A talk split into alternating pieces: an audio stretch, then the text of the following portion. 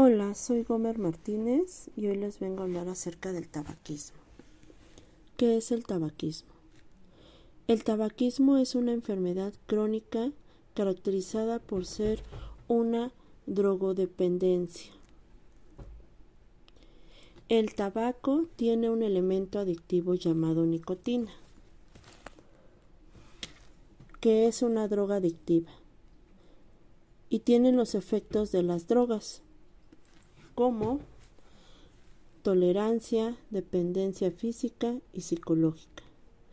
La adicción a la nicotina obliga a los fumadores a mantener el consumo del tabaco y así evitar los síntomas derivados al deceso de los niveles de nicotina en el organismo, llamados síntomas de privación.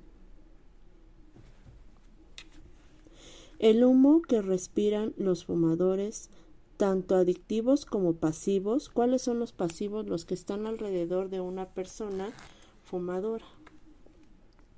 Contienen más de 4.000 sustancias, las cuales van degenerando el rendimiento físico y van produciendo un efecto acumulativo que conduce a enfermedades.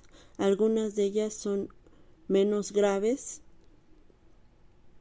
se pueden presentar temporalmente, las más graves toman tiempo y se manifiestan después de, de 10 a 15 años de estar fumando. Es muy importante que sepan que el fumar ocasiona tanto enfermedades físicas como de los aparatos externos. Las físicas, bueno, en las mujeres y en los hombres va va degenerando la piel, o sea, la va haciendo se va marchitando interiores, bueno, va dañando el sistema respiratorio, que son los pulmones principalmente.